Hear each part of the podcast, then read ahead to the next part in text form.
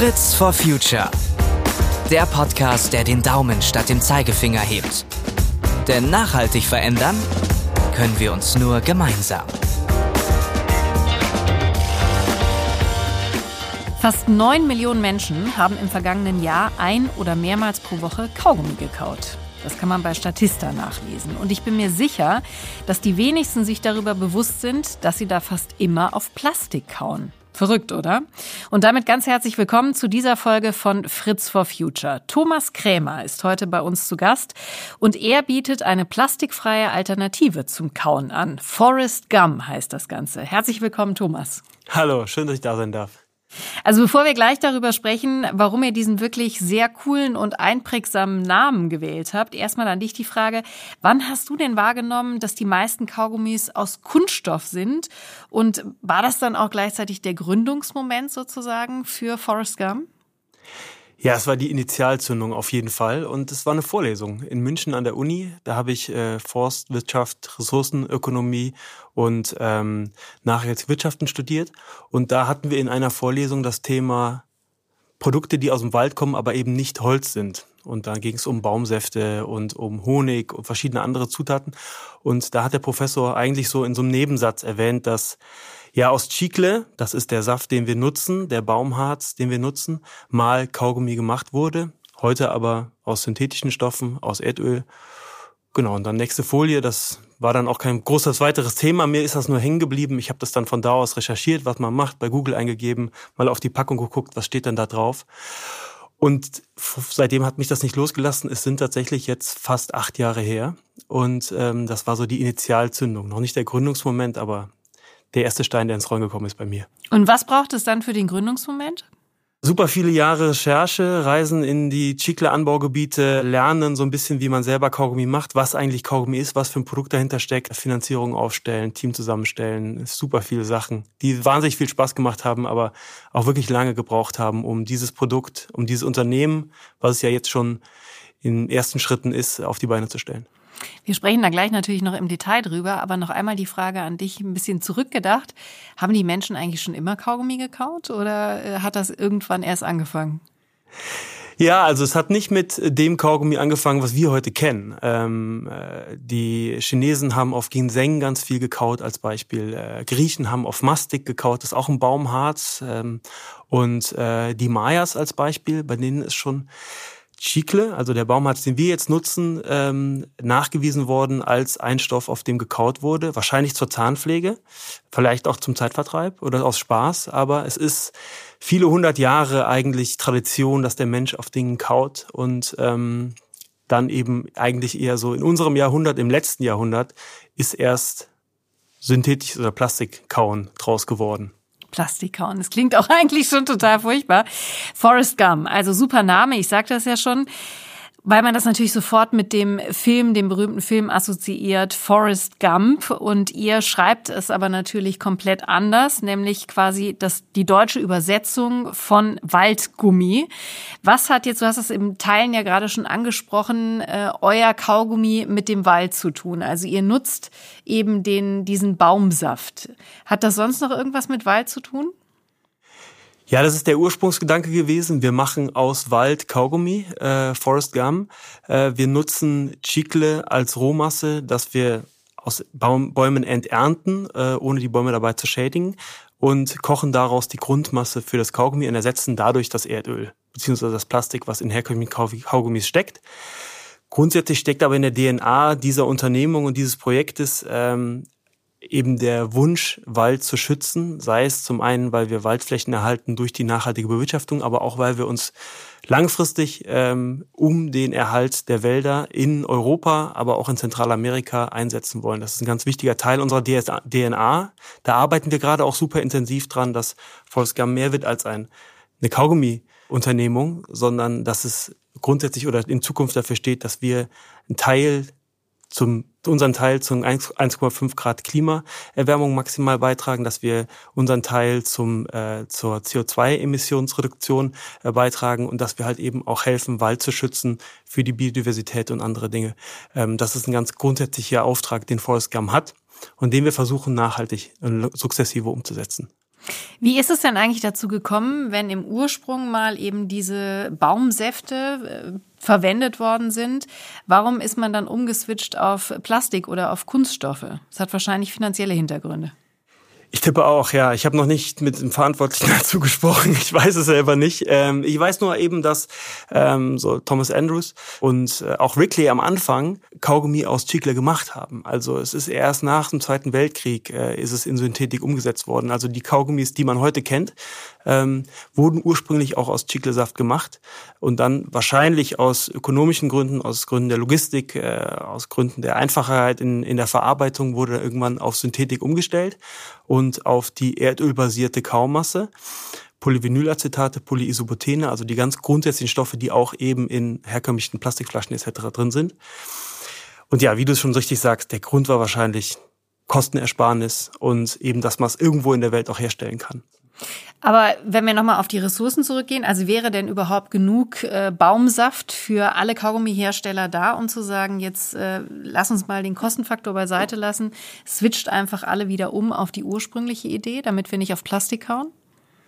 Ich glaube nicht, dass sie das von heute auf morgen machen könnten, weil natürlich dazu Logistik umgestellt werden muss, Produktionssysteme umgestellt werden müssen. Aber der, wenn der Wille da ist, ist da definitiv ein Weg. Äh, wir können Bäume pflanzen, wir können Bäume nachhaltig bewirtschaften, genauso wie wir das auch in der Agrarwirtschaft machen könnten. Äh, ich glaube, die Technik und äh, die chemischen Prozesse, um eben auch mit natürlichen Zutaten guten Kaugummi herzustellen, dass das geht, das zeigen wir ja und das können die großen, in Anführungsstrichen, die herkömmlichen Hersteller auch. Also wo ein Wille wäre, wäre sicherlich auch ein Weg. Die Frage ist halt eben, ob es ökonomisch genug ist, ob es äh, den entsprechenden äh, Profit bringt und äh, ob eben halt auch der Antrieb groß genug ist, so eine große Umstellung darzustellen. Es gibt viele hundert Millionen Bäume, äh, aus denen auch Baumsäfte wirtschaftlich erarbeitet werden können. Äh, die Selva aus der wir unseren Baumsaft beziehen, das ist ja das zweitgrößte zusammenhängende Waldgebiet in Zentralamerika. Das ist ein riesiges Gebiet mit ganz vielen Ressourcen. Ähm, und wie gesagt, das ist auch nicht der einzige Baumharz, den man dazu nutzen könnte. Deshalb, die Natur, glaube ich, kann alles, was wir brauchen, um uns zu ernähren, äh, auch um Kaugummis herzustellen. Und ähm, ja, das können nicht nur wir. Das könnt nicht nur ihr, aber ihr macht es im Moment äh, als Vorreiter an der Stelle. Jetzt lasst uns mal drüber sprechen, was da wirklich bei euch drin ist. Also es sind natürliche Inhaltsstoffe. Und wie hat denn das angefangen? Du hast vorhin gesagt, man muss natürlich gucken dann, wie ist die richtige Rezeptur. Habt ihr da von Anfang an mit irgendeinem Labor zusammengearbeitet oder wie muss ich mir das vorstellen? Also von Anfang an nicht. Äh, tatsächlich bin ich komplett fachfremd, was das Thema Lebensmittelentwicklung anbetrifft. Das heißt, ich musste mich wirklich erstmal mit YouTube-Videos und irgendwelchen anderen Dingen halt durch das Thema Kaugummi herstellen, durch die Materie fuchsen. Es gibt dazu Ressourcen im Internet, das kann sich jeder nachlesen. Ähm, das macht auch voll viel Spaß, ist extrem klebrig, ruiniert den einen oder anderen Kochtopf, aber ich habe mich über, ja als Hobby, ehrlich gesagt am Anfang, ähm, weil ich es auch erstmal selbst für eine fixe Idee gehalten habe, ähm, äh, mit dem Thema Kaugummi Kochen, Kaugummi herstellen selber auseinandergesetzt. Das sind natürlich katastrophale Ergebnisse gewesen zum Teil. Wer musste auch, denn testen außer dir? Also mein Vater hat auf jeden Fall äh, eine, wenn ich das so sagen darf, ich hoffe, er verzeiht es mir, aber eine der ähm, Zahnprothesen damit ruiniert. Und äh, es ist definitiv ähm, ein Prozess, der äh, eine Entwicklungszeit braucht, um ähm, einigermaßen gut zu werden. Also gerade die Konsistenz, der Geschmack, die Geschmacksdauer ähm, und dann auch äh, ja die Zutaten, richtige Zutatenmengen zu finden, das ist schon was. Und äh, wir sind da weit gekommen in der eigenen Produktion oder sagen wir mal in der Eigenproduktion. Das hat auch viel Spaß gemacht, wie gesagt. Und dann haben wir es dann weiterentwickelt mit einem äh, unabhängigen Produzenten, mit dem wir zusammenarbeiten. Und der hat sich dem Thema mit uns verschrieben und gewidmet. Und ich glaube, das hat sich gelohnt und es lohnt sich jetzt schon. Und wir wollen das Ganze total ausbauen. Und es ist schön, Partner an der Seite zu haben, nicht nur ihn, sondern verschiedene, auch aus der Industrie, die daran glauben und sagen, hey, lass uns einen neuen Weg beschreiten, lass uns die Kaugummi-Revolution vorantreiben. Dazu braucht es professionelle Kapazitäten, auch einen zertifizierten Prozess, eine hohe Qualität. Das ist im Lebensmittelrecht zum Glück ja eben. Und dem widmen wir uns auch mit unseren Zutaten und den Prozessen. Und ähm, ja, deshalb sind wir auch super stolz auf das Ergebnis. Da steckt viel Liebe und viel Arbeit drin. Gibt es dann äh, besondere Herausforderungen, will ich mal sagen, wenn man jetzt einen künstlichen Stoff ersetzen will durch einen natürlichen Stoff in Bezug auf gewisse Eigenschaften, die so ein Kaugummi ja auch mit sich bringen sollte? Du hast es vorhin gesagt, also dass es halt über lange Dauer gut schmeckt, dass es eine gewisse Konsistenz hat. Also was war so die größte Herausforderung, um wirklich alles mit natürlichen Rohstoffen zu machen? Also wir haben jetzt immer noch total große Herausforderungen und die Konsistenz ist uns wahnsinnig gut gelungen und super stabil. Da bin ich super happy drüber. Das hat auch sehr lange gebraucht, bis wir es so hingekriegt haben. Äh, also die richtigen Kochtemperaturen zu finden, die richtigen Zutatenmengen etc.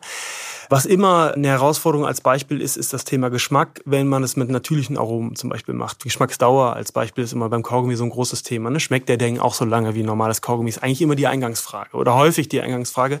Da haben wir große Schritte gemacht und sind äh, dem Kundenfeedback, äh, ist jetzt nicht meine Meinung, aber ist natürlich auch ein bisschen meine Meinung, aber äh, Kundenfeedback ist, dass die, die Leute sagen, ihr seid wirklich das Kaugummi auf natürliche Art und Weise, was am ehesten meinem eigentlichen Kaugummi Kau Geschmackserlebnis äh, entspricht. Und äh, da haben wir super lange eben dran getüftelt, dass das funktioniert hat. Das heißt also natürliche Aromen so einzusetzen, ähm, dass äh, die Geschmacksdauer lange bleibt. Aber es gibt halt eben äh, in herkömmlichen Kaugummi ganz häufig Acesulfam K, Aspartam, äh, das sind Süßstoffe und auch synthetische Stoffe, die auch zum Teil für die Dauer des Geschmacks zuständig sind. Die haben wir natürlich nicht drin bei uns, weil das geht natürlich nicht. Die sind auch potenziell äh, krebserregend und äh, das ist für uns ein No-Go, das reinzutun. Das heißt, wir müssen mit den natürlichen Stoffen, die wir haben, halt eben so lange tüfteln und arbeiten, bis wir ein tolles Kaugummi hinbekommen haben und das ist uns gelungen. Das ähnliches Fall ist zum Beispiel bei der Weiße. Unser Kaugummi ist nicht so weiß wie ein herkömmliches Kaugummi. Aber die sind auch eben meistens nur so weiß, weil Titandioxid drin ist. Und die EU hat gerade gesagt, Titandioxid ist potenziell krebserregend.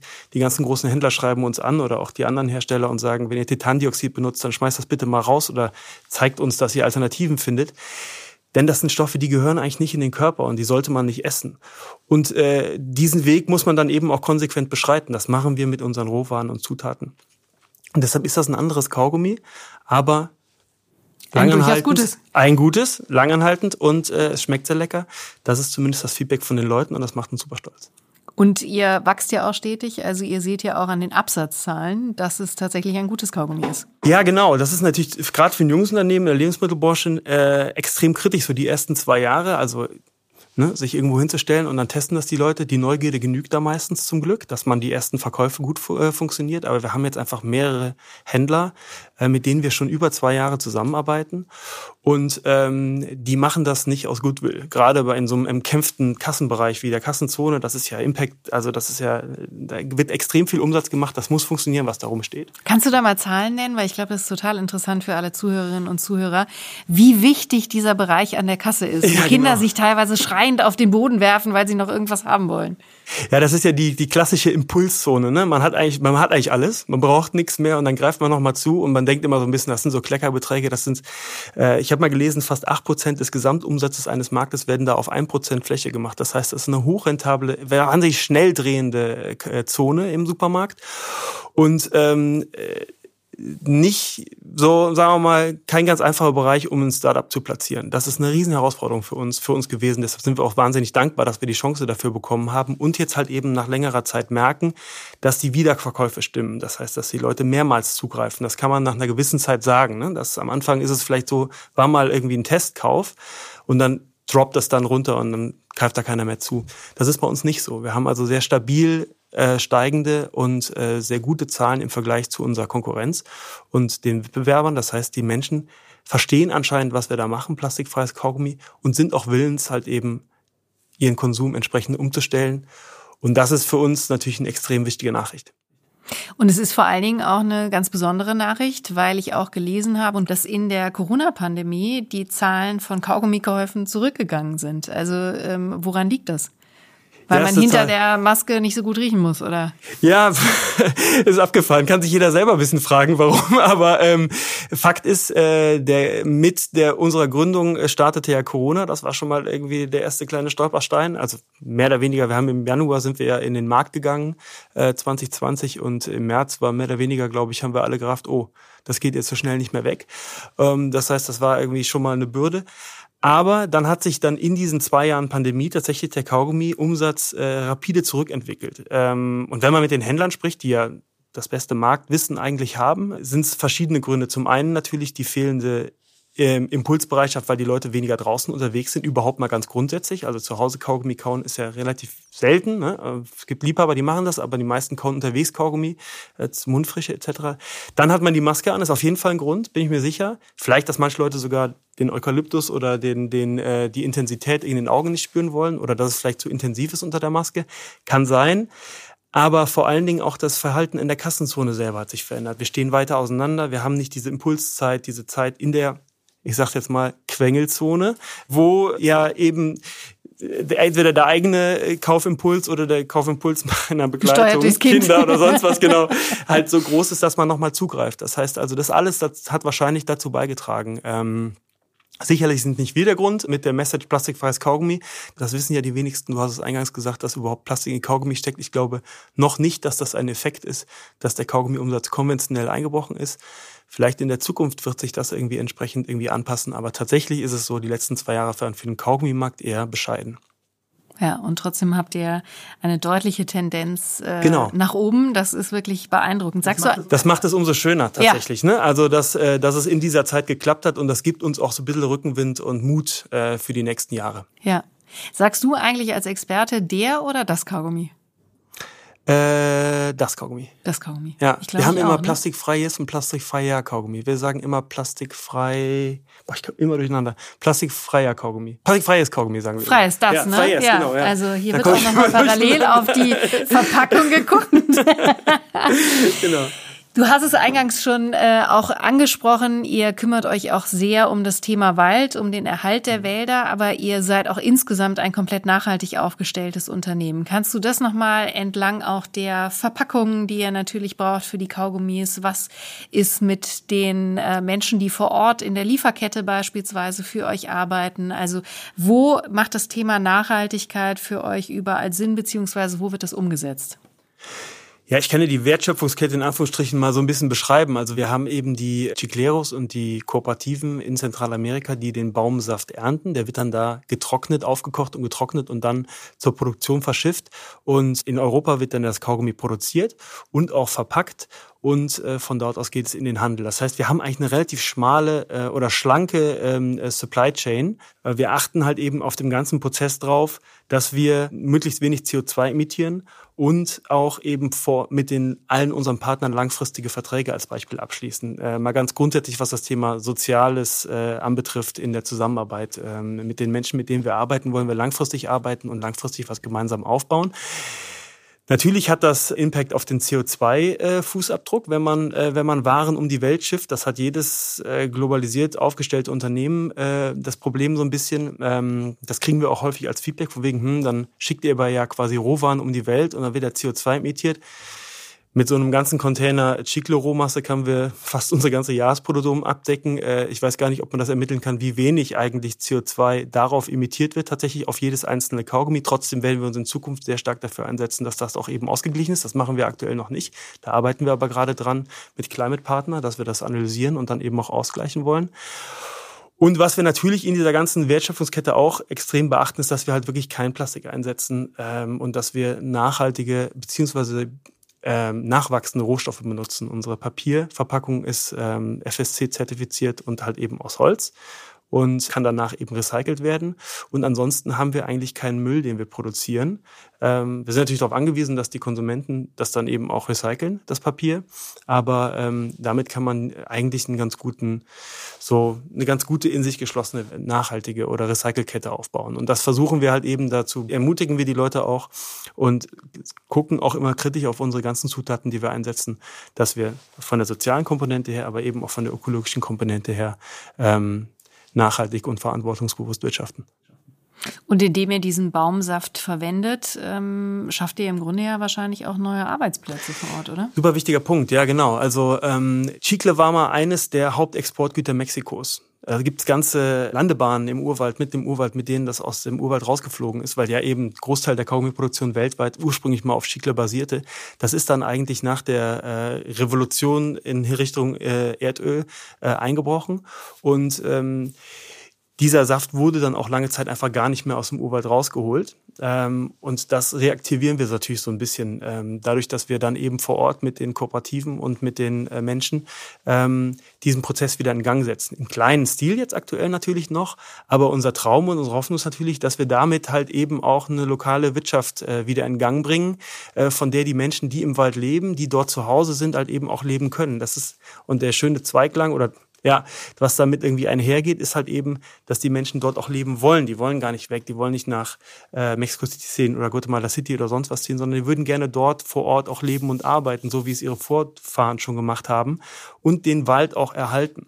Und wenn ich den Baum bewirtschafte, den Baumsaft entnehme, den verkaufe, ähm, den Baum dadurch erhalte und nicht abholzen muss, um einmal mit dem Holz Geld zu verdienen, dann habe ich eine langfristige Basis, auf der ich und meine nachfolgenden Generationen halt eben auch wirtschaften können. Das ist ein wichtiger Teil. Und da hilft uns eigentlich das Ökonomische, äh, das Ökologische zu erfüllen. Wir schützen den Baum, er, er nimmt nämlich keinen Schaden dadurch, wenn man den richtig beerntet. Man darf nur eine gewisse Menge an Chicle entnehmen, alle sechs Jahre pro Baum. Und dann schaffen wir das, dass der Baum mehr oder weniger die Wunde schließt, sage ich jetzt mal. Und äh, dadurch, dafür ist ja Harz da und dann langfristig erhalten bleibt. Und die Menschen vor Ort wissen, wie dieser Prozess funktioniert. Die leben da, die haben diesen Prozess mitgestaltet, die haben das mit erarbeitet und die wollen halt auch genau das erreichen. Ökonomisch profitabel sein, beziehungsweise davon leben können und gleichzeitig die, die Umwelt und ihre Heimat zu erhalten. Und da wollen wir einen Beitrag zu leisten.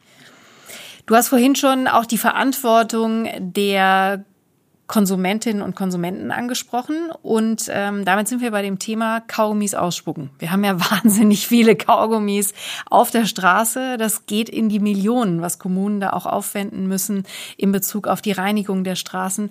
Könnt ihr da mit euren Kaugummis ohne Plastik ähm, auch irgendeinen Vorteil bieten? Kriegt man die leichter wieder weg, zum Beispiel? Ähm, Grundsätzlich sollte man jedes Kaugummi, glaube ich, was man ausspuckt, im, im Restmüll entsorgen. Der Unterschied ist, dass das eine Kaugummi, was ich ausspucke, was konventionell hergestellt ist, also konventionell heißt mit Erdöl, äh, halt eben nicht biologisch abbaubar ist und das andere ist biologisch abbaubar. Wenn ich jetzt mal ähm, ein Kaugummi betrachte, was auf der Straße klebt, das ist ja so das klassische Bild, was man im Kopf hat, dann zersetzt sich das Kaugummi durch Wind und Wasser und Sonne etc. Und irgendwann geht das weg.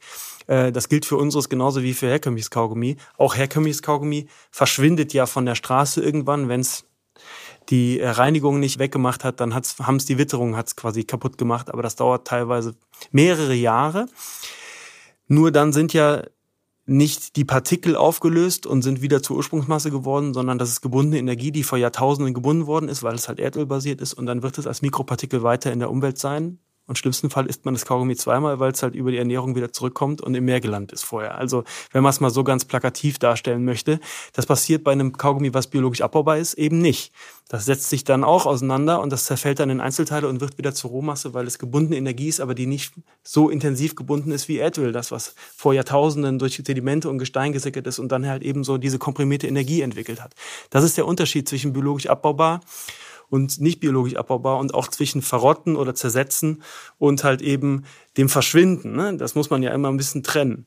Und das ist der Vorteil, wenn man halt eine natürliche Rohware einsetzt. Die stammt aus unserer Zeit, sage ich jetzt immer quasi, aus unserem vielleicht aus unserem Jahrhundert meinetwegen ähm, und äh, findet auch hier wieder quasi die Heimat in der ähm, in der Materie, die in diese Zeit gehört und nicht die Materie, die in eine Zeit gehört von vor Tausenden von Jahren, mit der wir unsere aktuelle, ähm, unser Klima und unsere Atmosphäre zerstören. So kann man es halt eigentlich sagen. Und das ist der Unterschied zwischen, zwischen diesen beiden Stoffen. Ja, super spannend. Auch das Bild ist eigentlich ein schönes. Im schlimmsten Fall oder im blödesten Fall essen wir die Kaugummis zweimal. Äh, ich glaube, das ist sehr plakativ und äh, gut vorstellbar. Was ist denn eigentlich so eure Vision bei Forest Gum? Also was ist die langfristige Vision? Ihr habt jetzt aktuell, glaube ich, vier unterschiedliche Geschmacksrichtungen oder sogar mehr. Fünf. Genau, das ist jetzt so der Stand der Dinge und äh, es läuft ganz gut auf dem Markt. Aber was ist euer, euer eigenes Ziel? Man hat ja auch immer Ziele. Wollt ihr den Kaugummimarkt revolutionieren? Habt ihr erstmal nur für euch geplant? Wie sieht eure Vision aus? Ja, bei der Kaugummi-Revolution sind wir natürlich aus eigener Perspektive schon total dabei.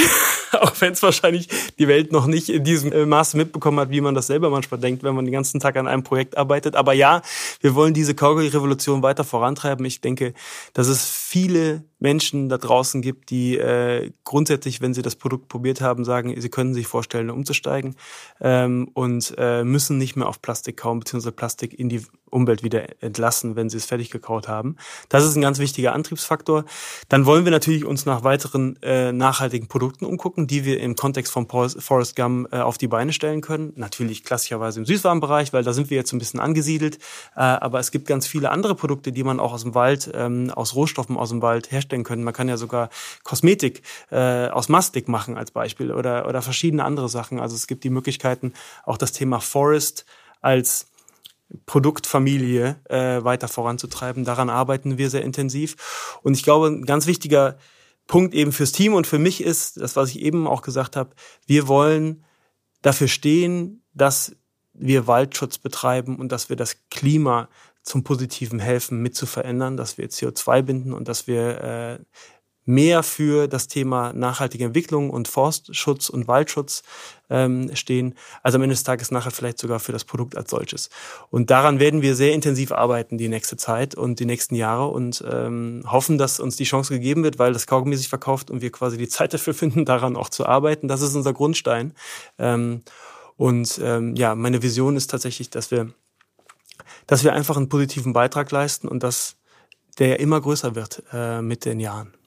Vielleicht noch eine Nachfrage dazu. Ähm, gibt es denn eigentlich auch Baumsaft aus äh, heimischen Wäldern? Wenn wir jetzt hier Mischwälder vorantreiben, die man nutzen könnte, Baumsäfte, um halt auch damit Kaugummi herzustellen? Oder siehst du das eher für andere Produkte, wo du gerade gesagt hast, man kann ja auch die Produktpalette erweitern?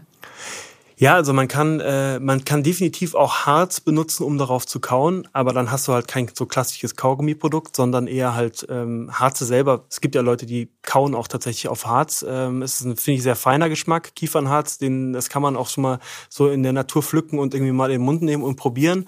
Äh, wie ich hatte eben schon äh, ähm, Mastik äh, gesagt, das ist ja ein Produkt äh, aus Griechenland von der Insel Chios. Das ist auch so ein klassischer Baumharz, auf dem man kauen kann, den man auch teilweise zu Produkten weiterverarbeiten kann. Und äh, als Beispiel Gummi Arabicum ist auch kommt ist ja auch ein äh, ein Produkt aus Baumsaft, ja, und äh, auch daraus kann man total tolle Produkte herstellen da kann man schon eigentlich, also Gummi Arabicum ist ja so ein Stoff, der wird ja in allen, von, von dem Softdrink bis hin zu allen möglichen Süßwaren, äh, Konditoreiprodukten etc. genutzt. Also da gibt es irgendwie eine riesige äh, Möglichkeit und Palette an äh, Produkten, die man tatsächlich herstellen kann, die in dem Kontext Forest, Forest Gum entstehen würden. Ähm, macht es manchmal nicht einfacher, eine Richtung zu finden tatsächlich, dass es sehr viele verschiedene Möglichkeiten gibt und es ist ein Daily Struggle. Aber ähm, äh, wir sind da dran. Also wir wollen uns über äh, mit dem Thema Kaugummi weiterentwickeln entwickeln und da gibt es wahnsinnig viel Potenzial. Ähm, und wir wollen auch gleichzeitig gucken, dass wir die Produktpaletten entsprechend spannend weiterentwickeln. Ja, da werdet ihr Wege finden, da bin ich mir ganz sicher. Wie viele Packungen ähm, ziehst du als Gründer so durch von Forrest Gump am Tag? Ähm, ich bin auf jeden Fall nicht der heaviest User im Büro. Also ich wundere mich da teilweise, dass die die die die Kaugummi-Gewohnheiten sind sehr unterschiedlich. Gerade so die Berries und die Früchteliebhaber, die äh, die snacken wirklich irgendwie drei vier Dinger in der Stunde. Äh, das finde ich richtig intensiv. Ich bin tatsächlich der klassische Konsument, glaube ich. Also ich kau äh, funktionsbezogen ähm, äh, und eher so zum Genuss tatsächlich. Also ich habe, äh, ich würde mal so sagen, mein Konsum liegt so bei drei, vier Kaugummis am Tag. Aber schon, weil sie die ganze Zeit da rumlegen. Ja klar, also meine, sie sind ja immer in, äh, ja. in der direkten Nähe. Ja, und genau. ich habe auch extra nochmal nachgelesen, also es ist ja erwiesen, dass Kaugummi-Kauen auch die Konzentrationsfähigkeit erhöht und Stress abbaut. Also äh, gänzlicher Verzicht ist eigentlich total bescheuert, äh, wenn man jetzt darauf kommen könnte. Also insofern ähm, macht es absolut Sinn und dann besser auf plastikfreien Kaugummis rumkauen. Man kann euch online auf jeden Fall kaufen, also Forrest Gump kaufen und ähm, ansonsten natürlich auch in diversen Märkten schon ähm, und einfach mal die Augen aufhalten, vor allen Dingen im Kassenbereich und da findet man euch dann auf jeden Fall. Vielen herzlichen Dank, viel Erfolg weiterhin und super toll, dass du heute hier gewesen bist. Vielen, vielen Dank, es hat viel Spaß gemacht. Und wenn euch diese Folge von Fritz for Future gefallen hat, dann abonniert uns gerne. Und wir freuen uns natürlich auch, wenn ihr den Podcast weiter verbreitet und weiterempfehlt. Fragen und Feedback könnt ihr uns gerne an fritzforfuture.henkel.com schicken. Und alle weiteren Folgen von Fritz for Future findet ihr auf henkel.de slash podcast. Bis zum nächsten Mal und macht's gut.